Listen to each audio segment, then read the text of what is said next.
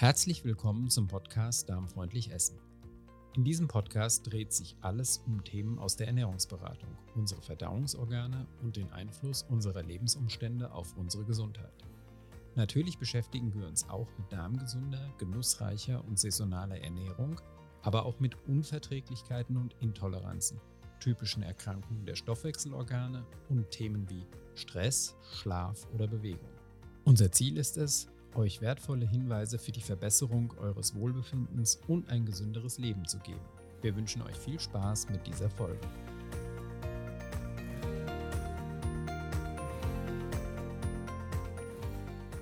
Ja, ich begrüße dich zur Folge 26 meines Podcasts und ich möchte dir heute das reiche Erntespektrum im September vorstellen und dir ein paar Tipps geben, was du mit den vielen Gemüsesorten anfangen kannst. Am Ende dieser Folge werde ich dir außerdem ein Buch vorstellen, das mir der Schirner Verlag netterweise zur Verfügung gestellt hat.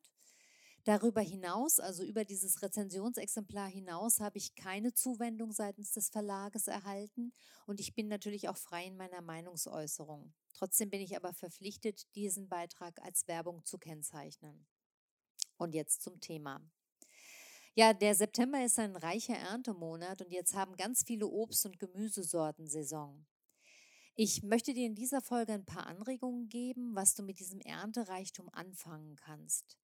Mir ist ja immer wichtig, dass man vielseitig ist, dass man also auch Neues ausprobiert und nicht immer das Gleiche auf dem Teller hat.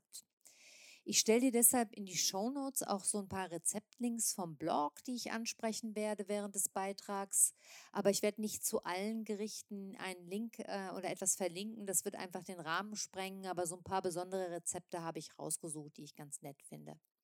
Ja, leg dir aber unbedingt auch einen Zettel und einen Stift zurecht, denn vielleicht möchtest du dir die eine oder andere Anregung auch notieren. Ja, fangen wir mal mit dem Obst an. Im Moment ist Haupterntezeit für Äpfel, Birnen und Trauben.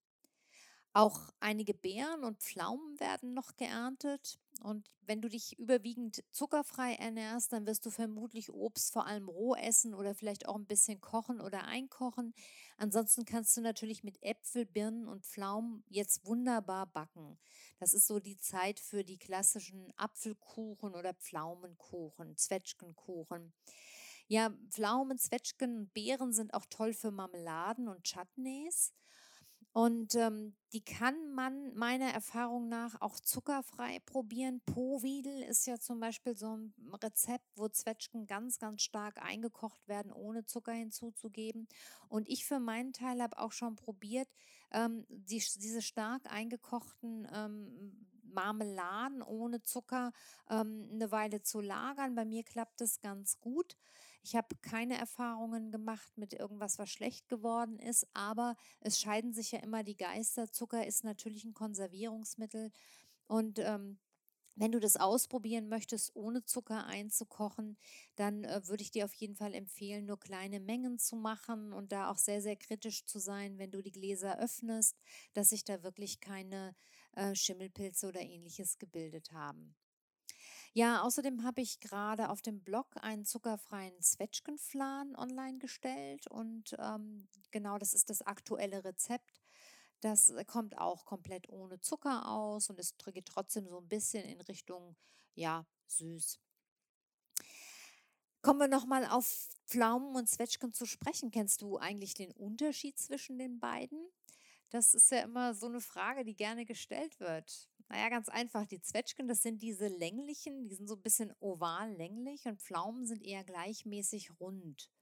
Und Zwetschgen erkennt man auch ganz gut an dieser dünnen weißen Schutzschild. Das ist ein natürliches Fruchtwachs, das die haben. Und die haben auch so eine Art äh, Furch, Furche, wie so eine Naht ne, im Fruchtfleisch.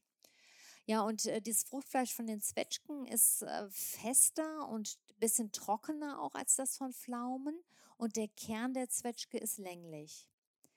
Und natürlich bestehen auch geschmacklich deutlich Unterschiede zwischen Zwe Zwe Zwetschgen, na, das ist ein schwieriges Wort, und Pflaumen. Während nämlich die Zwetschgen eher so einen süß-säuerlichen Geschmack haben, ist das Fruchtfleisch von den Pflaumen saftiger und auch süßer. Bei den Gemüsesorten ist der Erntereichtum noch, noch viel größer. Denn so die Haupterntezeit für Obst ist ja vorbei, die liegt eher so im Juni, Juli. Und ähm, jetzt haben wir ähm, eher dann die vielen, vielen Gemüsesorten. Und die möchte ich jetzt so ein bisschen durchgehen und ein bisschen ähm, einfach dazu erzählen.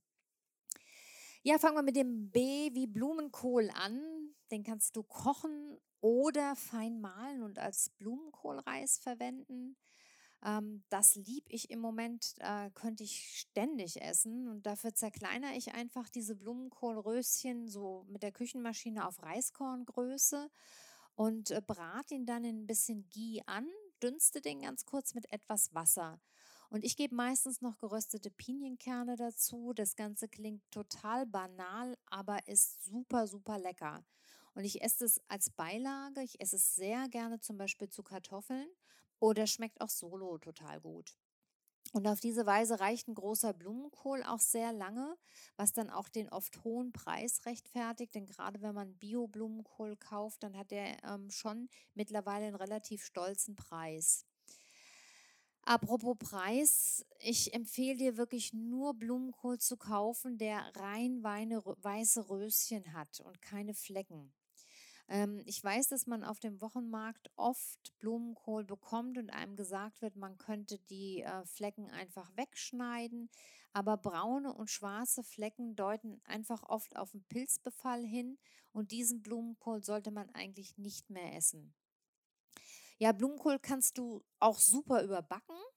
Denke einfach in Röschen teilen, kurz dünsten und dann im Ofen mit Käse ähm, überbacken oder auch wenn du vegan lebst, mit einer äh, Cashewcreme oder ähnlichem im Ofen nochmal überbacken.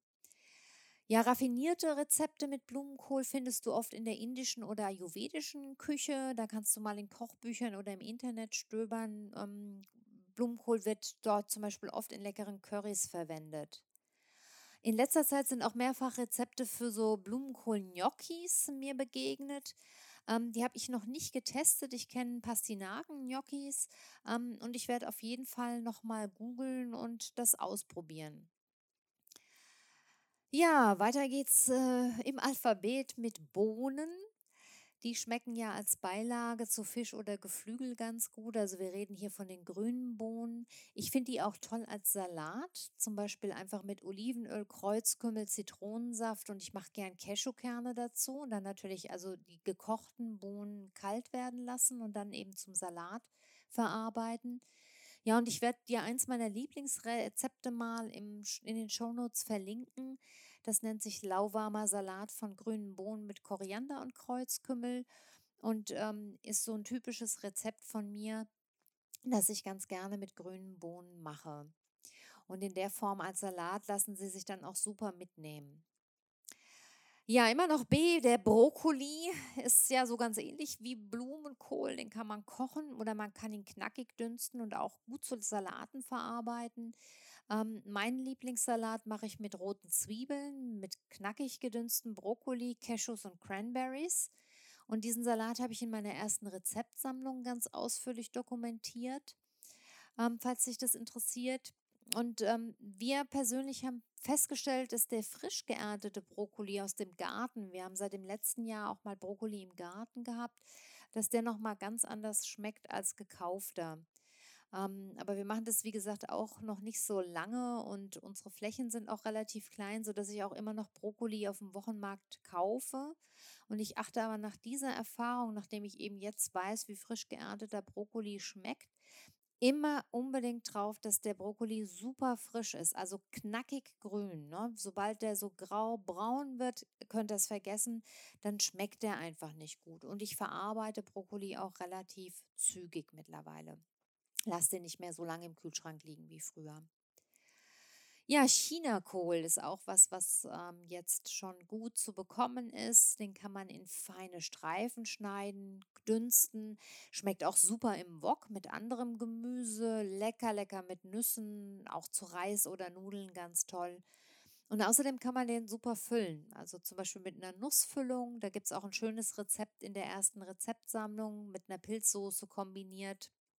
Übrigens, wenn ich von meinen Rezeptsammlungen spreche, dann reden wir hier immer bewusst von darmfreundlichen Rezepten. Das heißt, sie sind komplett zucker- und getreidefrei und werden auch von Therapeuten eingesetzt. Hier war es mir einfach wichtig zu zeigen, dass gesunde Ernährung keinen Verzicht bedeutet, dass man sehr, sehr lecker kochen kann, wenn man auf sich achtet und sich darmgesund ernährt und dass das sehr schmackhaft und lecker sein kann. Aber machen wir erstmal weiter mit unserem September-Überblick. Da haben wir die Erbsen. Ich weiß, äh, die manche lieben Erbsen. In meinem Fall sind sie nicht so arg. Ja, manche essen die jungen Erbsen sogar roh. Ja, ich persönlich mag sie, wenn überhaupt, allerhöchstens irgendwie im Risi-Bisi, also im, gemischt mit weißem Reis. Insofern bin ich absolut kein Erbsenexperte, aber die sind jetzt vielfach auf dem Markt. Eine Freundin von mir kocht eine ganz tolle Erbsensuppe, die sogar ich sehr gerne mag und ähm, deshalb sollte es, glaube ich, zu Erbsen auch einige leckere Rezepte im Netz geben. Bei mir auf dem Blog findet ihr da nicht viel, aber vielleicht überwinde ich mich jetzt auch mal wieder und teste sie. Ja, Fenchel ist super vielseitig. Den gibt es jetzt auch. Man kann ihn dünsten oder auch mit Olivenöl im Ofen garen. Das ist total lecker. Dann sollte man die, die äh, möglichst kleine Knollen nehmen und die halbieren oder vierteln. Ähm, man kann ihn aber auch gut roh essen, dann muss man ihn ganz, ganz dünn schneiden. Und ich finde auch, dass der im Salat ganz toll schmeckt. Dann saisonal zum Beispiel perfekt mit Birnen kombiniert. Birnen, Blauschimmelkäse und Walnüsse zum Beispiel wären ein tolles Topping für einen, für einen ja leicht herbstlichen, spätsommerlichen, leicht herbstlichen Salat schon. Und man kann auch ein ganz mildes Fenchelrisotto kochen.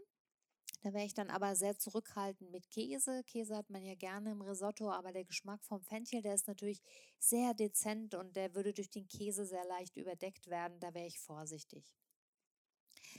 Ja, dann kommen wir in die Saison für Grünkohl auch so langsam rein und das geht ja dann den ganzen Winter über.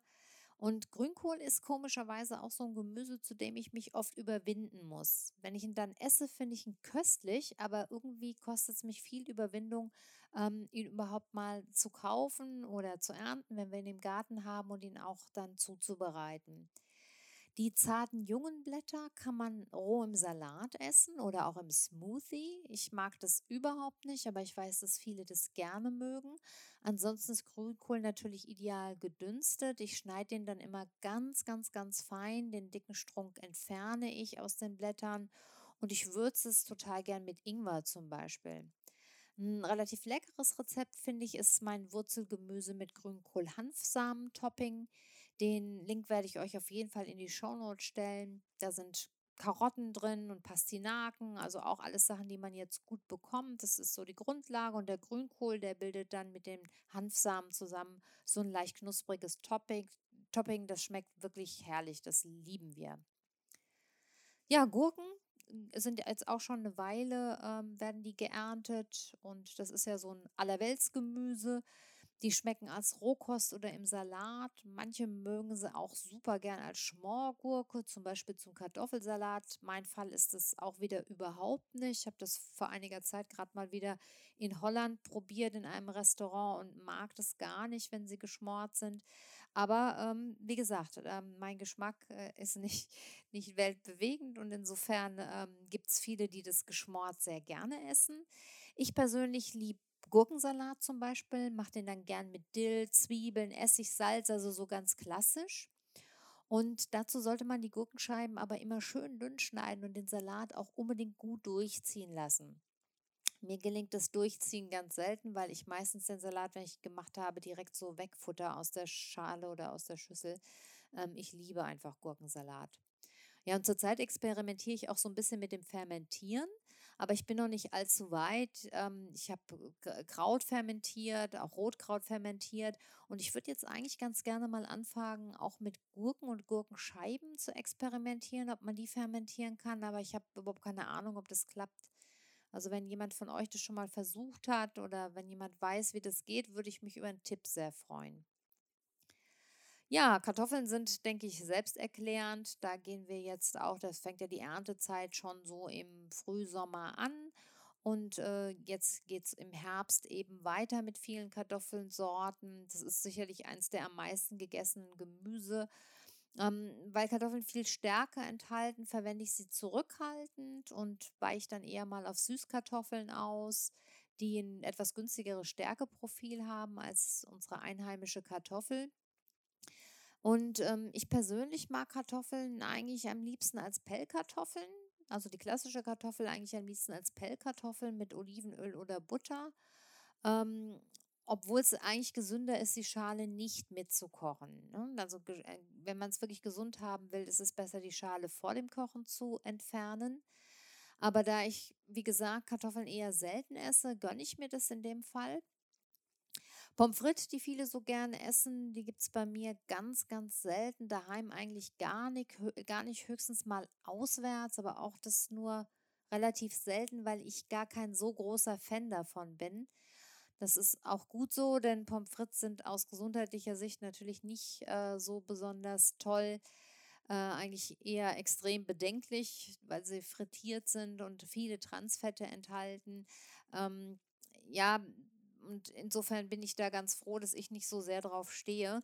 Wo ich dann eher schwach werde, ist bei ähm, einem guten Gratin oder ähm, so einem leckeren Kartoffelsalat, sehr gern mit Frühlingszwiebeln und veganer Mayonnaise. Das mag ich am liebsten.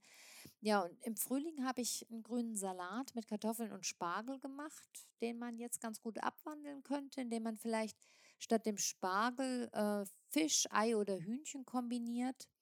Und ähm, ja, wenn er vegan bleiben soll, könnte ich mir auch Artischocken ganz gut vorstellen.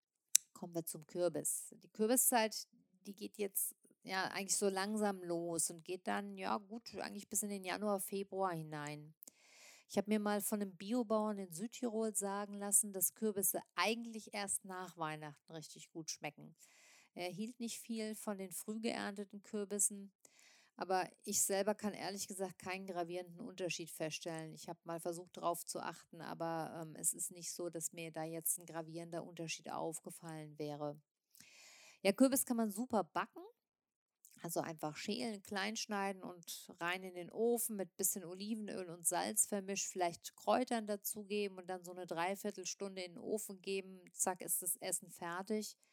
Und man kann mit dem gebackenen oder gekochten Kürbis dann auch schöne Suppen machen. Also man kann, ich mache das oft so, dass wenn ich einen Ofenkürbis mache, dass ich eine größere Portion mache, sodass ich aus einer Hälfte dann auch nochmal eine Suppe mache oder ein Püree, ähm, indem man dann einfach diese Kürbisstücke püriert. Und überhaupt esse ich zum Herbst hin eigentlich, wenn es langsam kühler wird, sehr, sehr gern Suppen. Und da ist oft auch eine Kürbissuppe dabei, die mag ich relativ gern. Und mir gefällt vor allem, dass man solche Suppen einfach gut vorbereiten kann und dass man die mehrfach aufwärmen kann. Es ist einfach ein schönes Gefühl, wenn man weiß, dass eine Suppe auf dem Herd steht.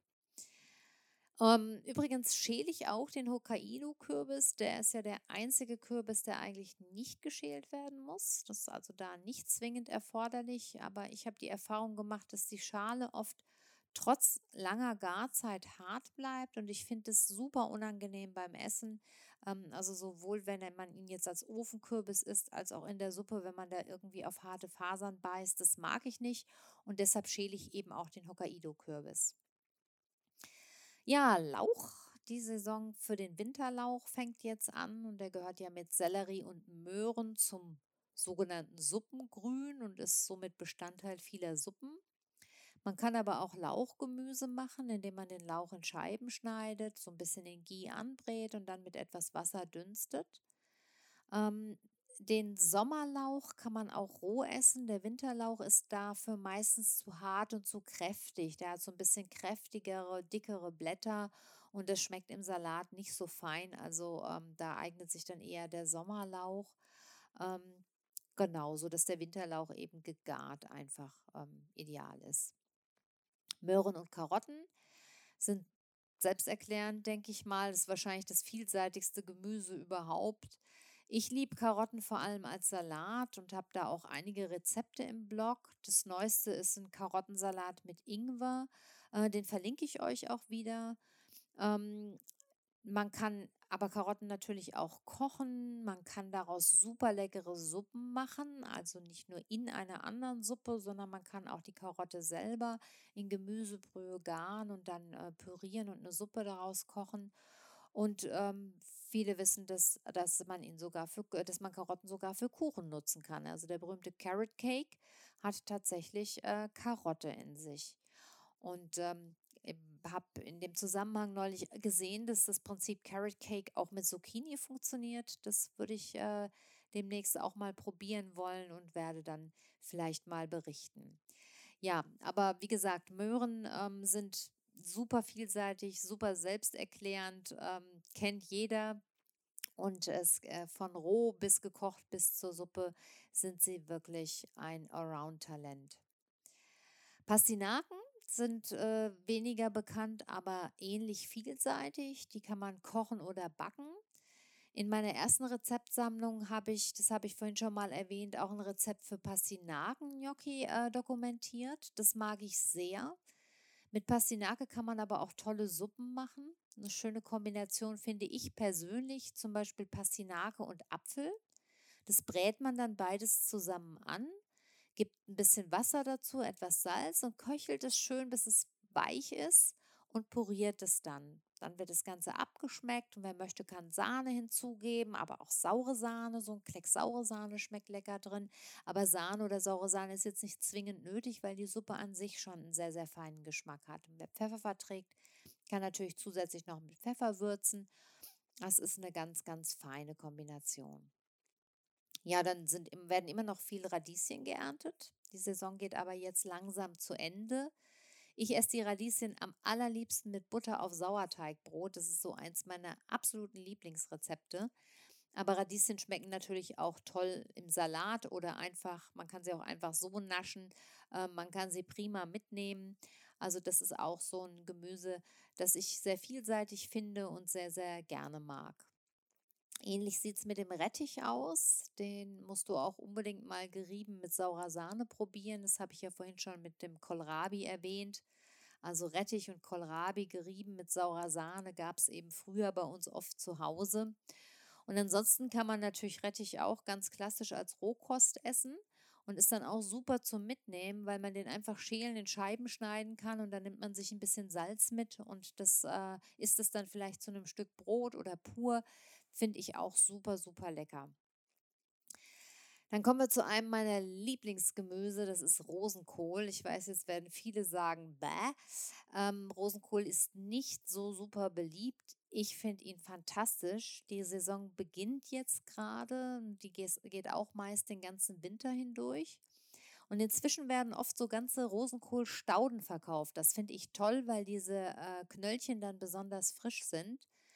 Und ähm, ja, ich esse den am allerliebsten, wenn er ganz bissfest gegart ist. Entweder mit ein bisschen Butter oder noch lieber mit Olivenöl. Es gibt ja auch Gerichte, in denen die einzelnen Blätter verwendet werden. Das habe ich aus, auch mal ausprobiert. Aber das finde ich persönlich sehr aufwendig und ich finde auch nicht, dass das der Mühe wert ist, weil ich äh, der Meinung bin, dass das geschmacklich jetzt gar kein großer Zugewinn ist. Also ich esse die Röschen gerne.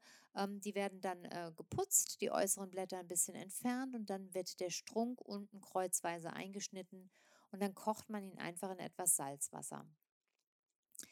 Ja, rote Beete ist auch wieder so ein Gemüse, von dem ich nicht so ein Riesenfan bin. Rote Beete mag ich am liebsten fermentiert oder als Rohkostsalat. Rote Beete ist aber unglaublich gesund, weil sie wahnsinnig viele Vitamine haben, also Vitamin A, C, B, Folsäure. Ähm, sie enthalten auch Betain, das das Homozystein senken soll. Und Homozystein gilt ja als Risikofaktor für Herzkrankheiten. Rote Beete enthält auch Inhaltsstoffe, die krebsschützend wirken sollen. Und insofern macht es schon Sinn, rote Beete regelmäßig in den Speiseplan einzubauen. Die ist super vielseitig. Man kann ein Risotto damit machen oder man kann sie auch in Eintöpfen essen.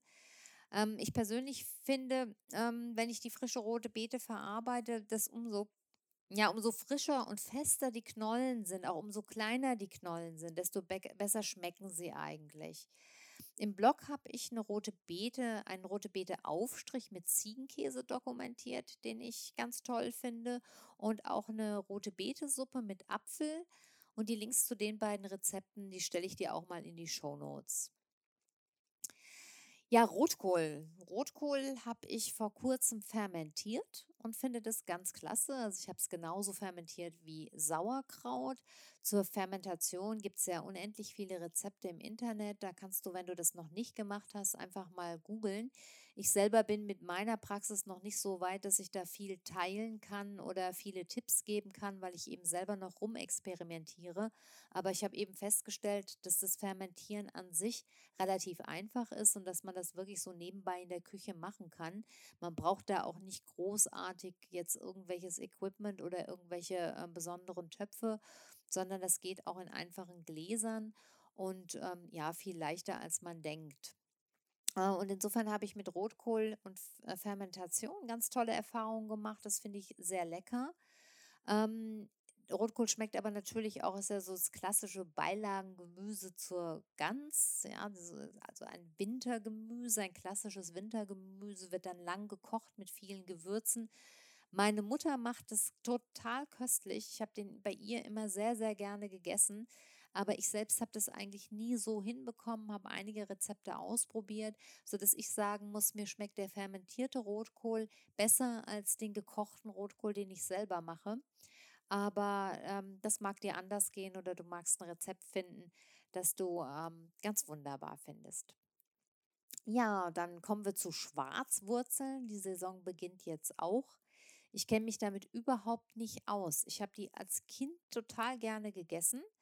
Aber ich kann mich nicht erinnern, in welcher Form wir die damals eingekauft haben. Ob die als rohes Gemüse, also mit dieser schwarzbraunen Schale quasi, oder irgendwie fertig eingekauft wurden, das weiß ich nicht. Ich weiß nur, dass ich die super gerne gegessen habe.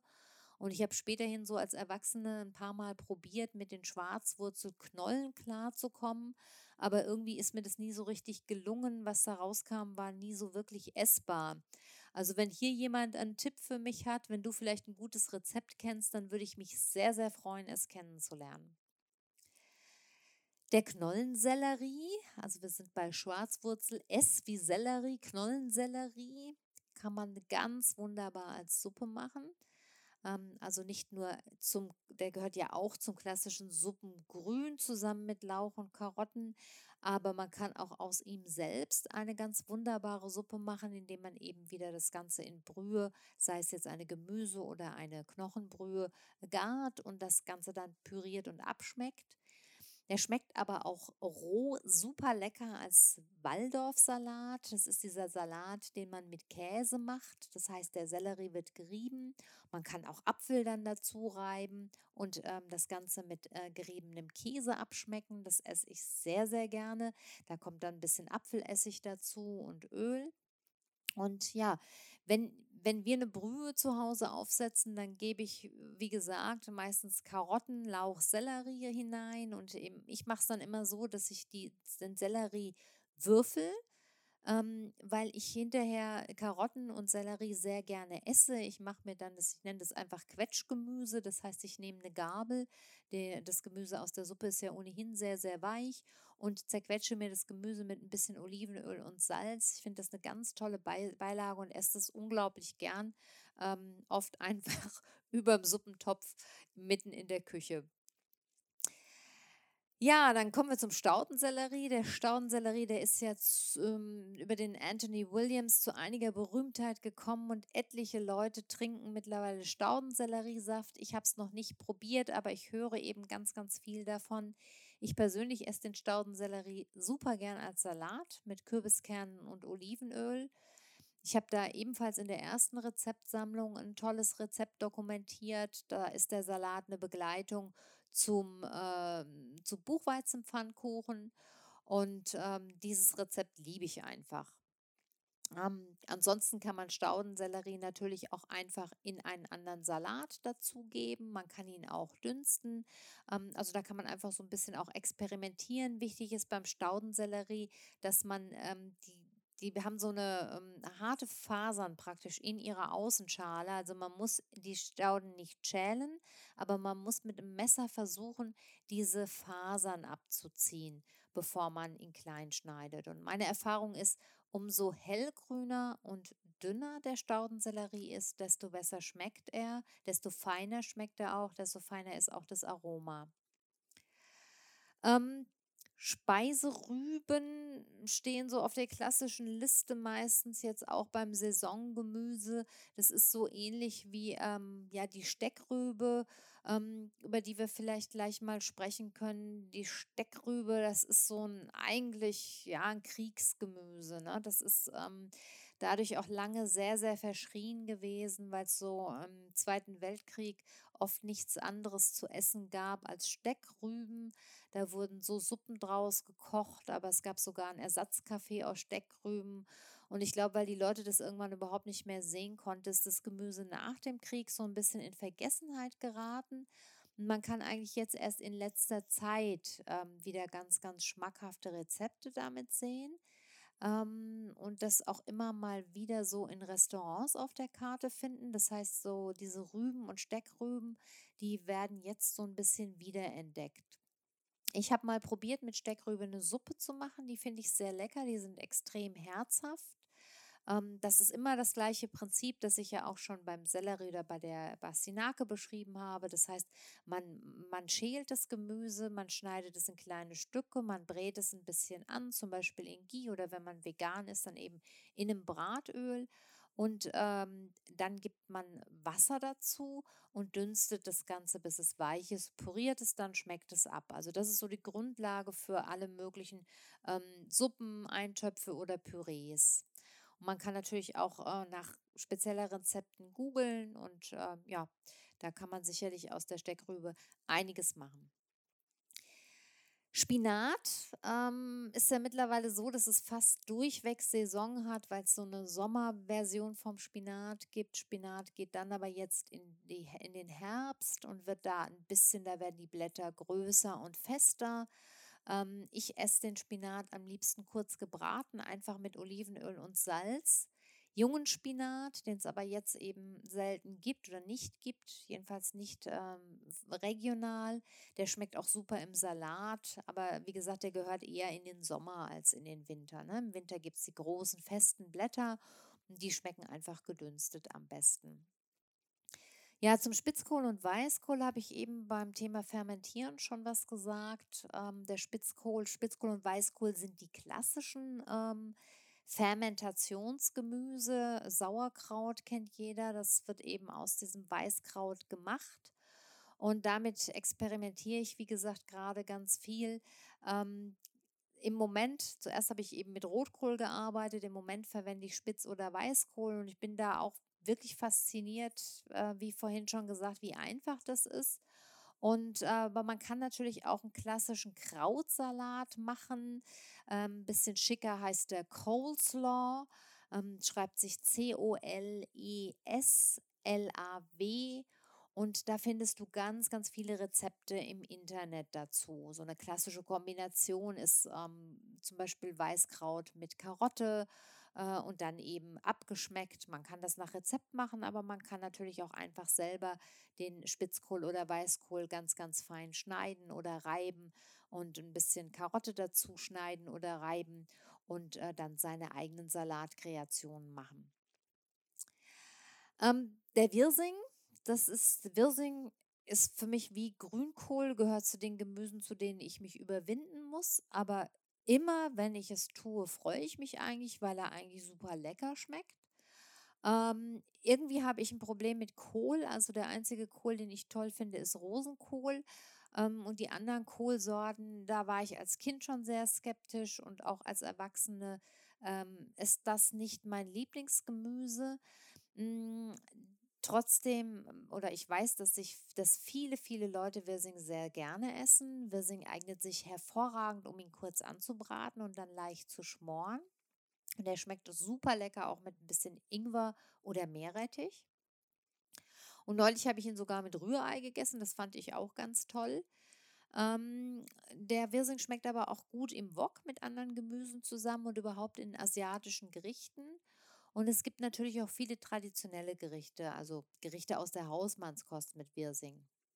Ich mag sehr gerne, ähm, ich habe das deftige Pasta-Soße mit Räuchertofu und Wirsing genannt. Und den Link stelle ich euch auch mal äh, in die Show Notes. Ähm, das ist so eine Variante, in der ich den Wirsing sehr gerne mag. Ja, bei Zucchini habe ich vorhin schon mal im Zusammenhang mit dem Carrot Cake gesprochen. Ähm, Finde ich auch super, super vielseitig. Ähm, Im Garten gibt es ja jedes Jahr eine Zucchini-Flut. Meistens äh, decken einen die Nachbarn noch mit ein und auch auf dem Wochenmarkt gibt es dann meistens sehr, sehr plötzlich Zucchini sehr günstig. Äh, mein momentanes Lieblingsrezept ist so ein türkisch angehauchtes Rezept. Das ist, äh, da reibt man die Zucchini und schmeckt sie dann mit Joghurt, Walnüssen und Dill ab. Das ist so unglaublich lecker. Das musst du unbedingt mal probieren. Aber ich finde auch Zucchini-Pflanzerl ganz toll. Und wenn die Früchte nicht allzu groß und dick sind, mag ich auch die Scheiben gebraten. Umso größer die Zucchini werden, desto fester wird das Fleisch. Und dann finde ich sie auch nicht mehr ganz so lecker. Dann kann man natürlich auch die Zucchini-Spaghetti gut machen, wenn man so einen Spiralschneider hat. Die sind ja auch sehr lecker. Die kann man dann entweder roh essen oder ganz kurz dünsten. Ähm, damit hat der Attila Hildmann ja sehr viel experimentiert und seitdem finden sich auch unglaublich viele Rezepte zu Zucchini-Spaghetti im Internet. Ja, wir sind bei Z angelangt und das ist ziemlich durch. Ähm, Zuckermais äh, würde noch in die Saison gehören. Das esse ich sehr selten, weil Mais hat ja auch ähm, viel Stärke. Und äh, aber ab und zu mag ich äh, so einen Maiskolben gekocht mit ein bisschen Butter oder Olivenöl.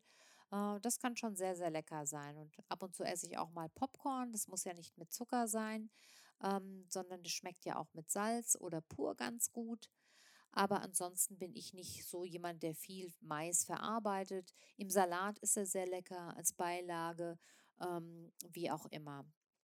Und dann ist jetzt natürlich die große Saison für alle Arten von Zwiebeln. Das ist auch selbsterklärend. Ich glaube, dazu muss man nicht so allzu viel sagen.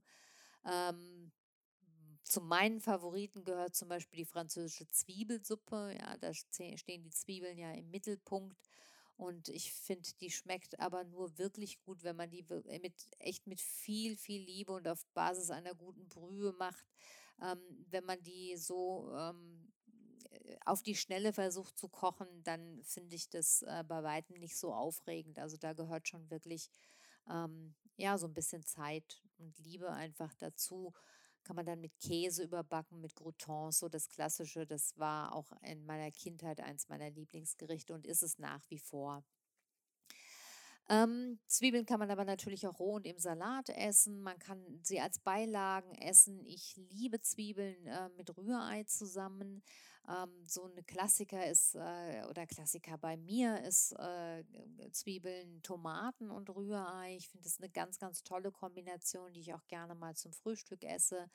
Und ansonsten sind Zwiebeln natürlich in vielen Gerichten einfach zum Würzen mit dabei.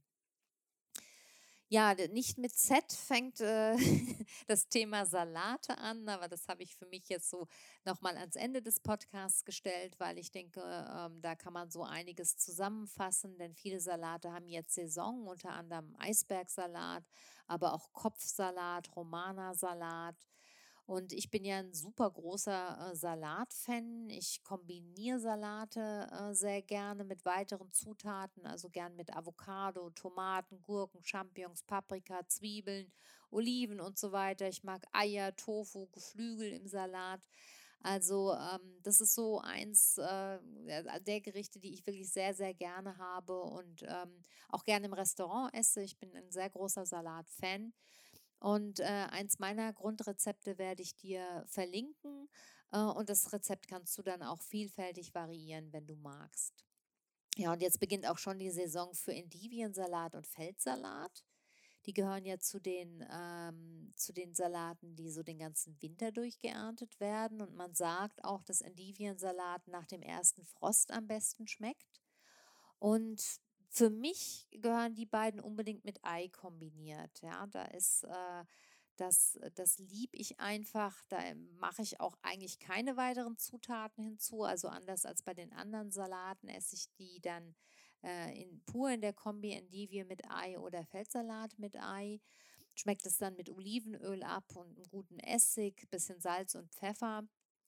Aber ein Klassiker sind ja auch so Sachen wie Feldsalat mit Geflügelleber, aber das ist nicht jedermanns Fall. Ähm, der Radicchio gehört auch zu den Salaten, aber ich finde den etwas vielseitiger. Den kann man gut auch aus dem Ofen machen. Ähm, da muss man aber vorsichtig sein, dass er nicht verbrennt. Und auch im Risotto finde ich den ganz klasse. Da mag ich allerdings am liebsten die italienische Variante mit den ganz dünnen gelockten Blättern. Ich weiß nicht, ob du weißt, was ich meine. Das, die haben so ganz feine Blätter, die so oben gelockt sind. Ähm, den nennt man Radicchio Treviso, aber den gibt es bei uns leider nur super selten zu kaufen. Ja, aber ihr seht, wir haben im Moment wirklich eine ungeheure Fülle an Obst und Gemüse und da lohnt es sich wirklich mal so ein bisschen zu experimentieren und auch mal Sachen zu kochen und zu essen, die sonst vielleicht nicht so auf dem Speisezettel stehen. Ähm, mein Tipp dafür wäre, diesen Tipp gebe ich auch gern meinen Klienten, sich diese Gemüse, stell euch eine Liste in die Shownotes und ja, kopiert ihr doch einfach diese Liste äh, mal aus den Shownotes und mach so eine Art Challenge draus. In den nächsten vier Wochen einfach jedes Gemüse mindestens einmal auf dem Teller zu haben. Ähm, das, das klingt jetzt erstmal vielleicht so ein bisschen äh, lapidar, aber das mache ich sogar selber auch, weil ich immer feststelle, dass ich dazu neige, zu den gleichen Gemüsen zu greifen und ähm, wenn ich mir dann wieder mal so, so eine Saisonliste einfach ausdrucke oder zusammenstelle, dann hänge ich die an den Kühlschrank und äh, ja, streiche wirklich durch und gucke, dass ich die Gemüse alle einmal durchesse, denn dann muss ich auch, mir auch mal wieder Gedanken machen, äh, was ich daraus machen könnte und habe vielleicht Ideen oder google nach neuen Rezepten. Und so eine Abwechslung ist immer wichtig wichtig für unsere Gesundheit, für die Versorgung mit Vitaminen, aber ich finde auch wichtig einfach für unser Wohlbefinden, unser Gemüt. Denn was Neues ist immer, ähm, immer interessant, immer schön, oft auch eine positive Überraschung. Und insofern ermutige ich immer dazu, mal so von dem Gewohnten wegzugehen. Was ich mir im Moment abends sehr oft mache, ist so eine asiatisch angehauchte Gemüsesuppe. Wir haben im Augenblick oft frische Brühe auf dem Herd stehen. Also manchmal ist es eine Geflügelbrühe, oft ist es eine Gemüsebrühe. Und ähm, wenn nicht, dann kann man eigentlich auch eine Fertigbrühe verwenden. Da würde ich aber auf die Zutaten achten, vor allem auf eventuelle Zuckerzusätze. Auf jeden Fall nehme ich dann die Brühe und äh, lasse da drin dann so ein, zwei Kaffeelimettenblätter ziehen ähm, würze das Ganze dann mit Salz, Ingwer, Kurkuma und Zitronensaft, sodass wirklich so eine, ähm, ja, so eine asiatisch-säuerliche Brühe entsteht. Und in der Brühe lasse ich dann verschiedene kleingeschnittene Gemüse einfach kurz ziehen. Das ist super lecker und ähm, ganz leicht für den Abend. Also ich mag das im Moment sehr, sehr gerne. Ja, im Blog findest du ähm, sowieso unendlich viele Rezepte mittlerweile. Du kannst da einfach die Suchfunktion nutzen, gibst ein Gemüse in die Suchfunktion ein und dann findest du immer jede Menge Inspiration. Ähm, ja, wie gesagt, macht es Sinn, sich immer wieder daran zu erinnern, dass es äh, viele interessante Gemüse gibt und nicht nur zwei oder drei. Und ähm, es ist immer schön, die auszugraben, die in Vergessenheit geraten sind. Wenn du vielleicht selber ein tolles Rezept zu einem der vorgestellten Obst- und Gemüsesorten hast, das du gern teilen würdest, dann freue ich mich riesig über einen Kommentar bei Instagram oder eine E-Mail oder gern auch einen Kommentar auf meiner Facebook-Seite oder auf dem Blog. Ja, und wie angekündigt möchte ich dir jetzt am Schluss noch ein Buch vorstellen, das mir der Schirner Verlag freundlicherweise zur Rezension geschickt hat und das ich nicht uninteressant finde. Ähm, der Autor ist Lothar Ursinus. Der Titel heißt Der Weg zu einem gesunden Stoffwechsel. Unsere Zellaktivität verstehen und bewusst optimieren. Für ein, Leben, für, für ein Leben in Gesundheit und Leichtigkeit. Ja, man muss jetzt bei diesem Buch allerdings vorausschicken, dass Lothar Ursinus nicht so ganz unabhängig schreibt. Ähm, der Herr Usinus ist Heilpraktiker, ist Gründer vom Naturheilzentrum Alstertal und vielen auch durch sein Stoffwechsel- bzw. Ernährungsprogramm Gesund und Aktiv bekannt. Insofern steht das Buch auch in Zusammenhang zu diesem Ernährungsprogramm, bei dem ja ähnlich wie bei Metabolic Balance eigentlich anhand von Blutwerten, beim Programm Gesund und Aktiv sind es 40 Blutwerte, ja, und anhand dieser Werte wird ein persönlicher Ernährungsplan erstellt. Ähm, für mich wäre das grundsätzlich kein Problem, dass das Buch jetzt eigentlich im Zusammenhang mit diesem Ernährungsprogramm steht. Ähm, ich finde es nur schade, dass dieser Zusammenhang weder auf dem Cover noch im Klappentext Erwähnung findet, sondern dass es vielmehr auf den ersten Blick erstmal so scheint, als ob das Buch so ein unabhängiges Sachbuch über den Stoffwechsel wäre. Wie gesagt, ich habe grundsätzlich kein Problem damit, wenn Autoren ähm, in ihren Werken auf ihre eigenen Produkte verweisen. Ich finde sowieso, wir machen viel zu viel Theater äh, um Unabhängigkeit und Objektivität. Denn ne, ähm, grundsätzlich kann ja jeder seine eigene Theorie vertreten und auch gut finden und die auch bewerben bin ich jedenfalls der Meinung. Ich fände aber eine entsprechende Kennzeichnung hilfreich, damit ich als Leser eben auch weiß, was mich erwartet, wer das geschrieben hat und in welche Richtung das geht.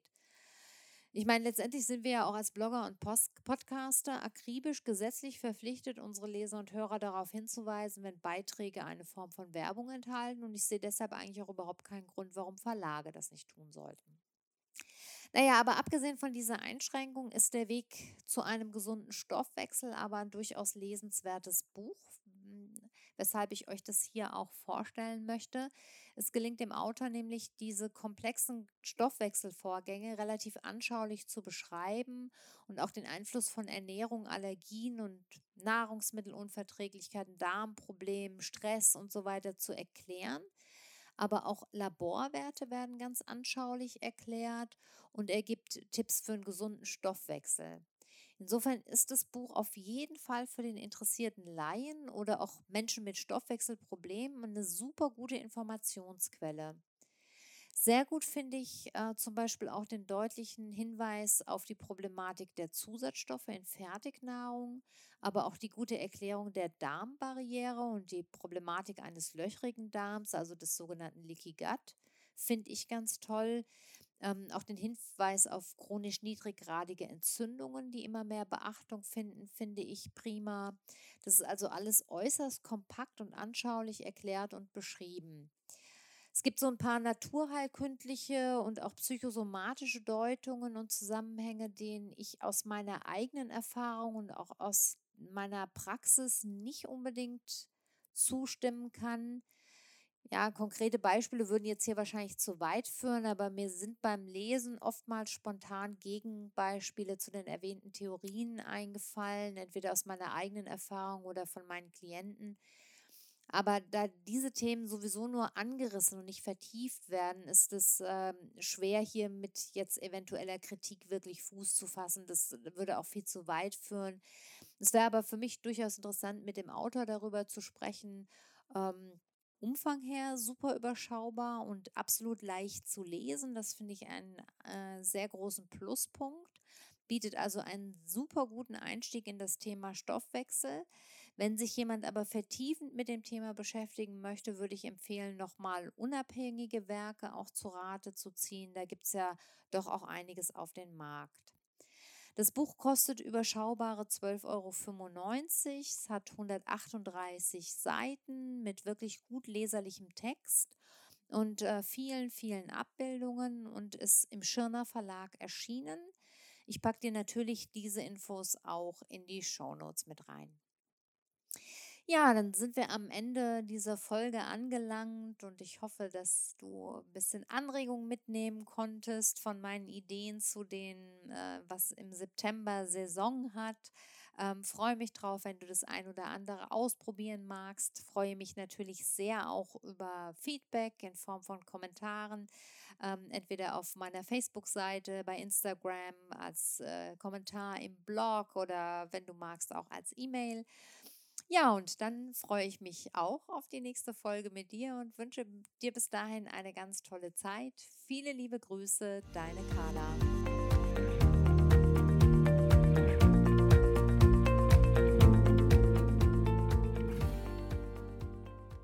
Das war eine Folge des Podcasts Darmfreundlich Essen. Informationen zu allen besprochenen Themen findet ihr in den Shownotes zu dieser Folge. Unsere Rezeptsammlungen erhaltet ihr auf www.darmfreundlich-essen.de. Dort findet ihr auch alle anderen bisher veröffentlichten Folgen dieses Podcasts. Meldet euch gerne auch bei unserer Facebook-Gruppe Darmfreundlich Essen an. Den Link zur Gruppe findet ihr in den Show Notes oder ihr sucht bei Facebook nach dem Begriff Darmfreundlich Essen.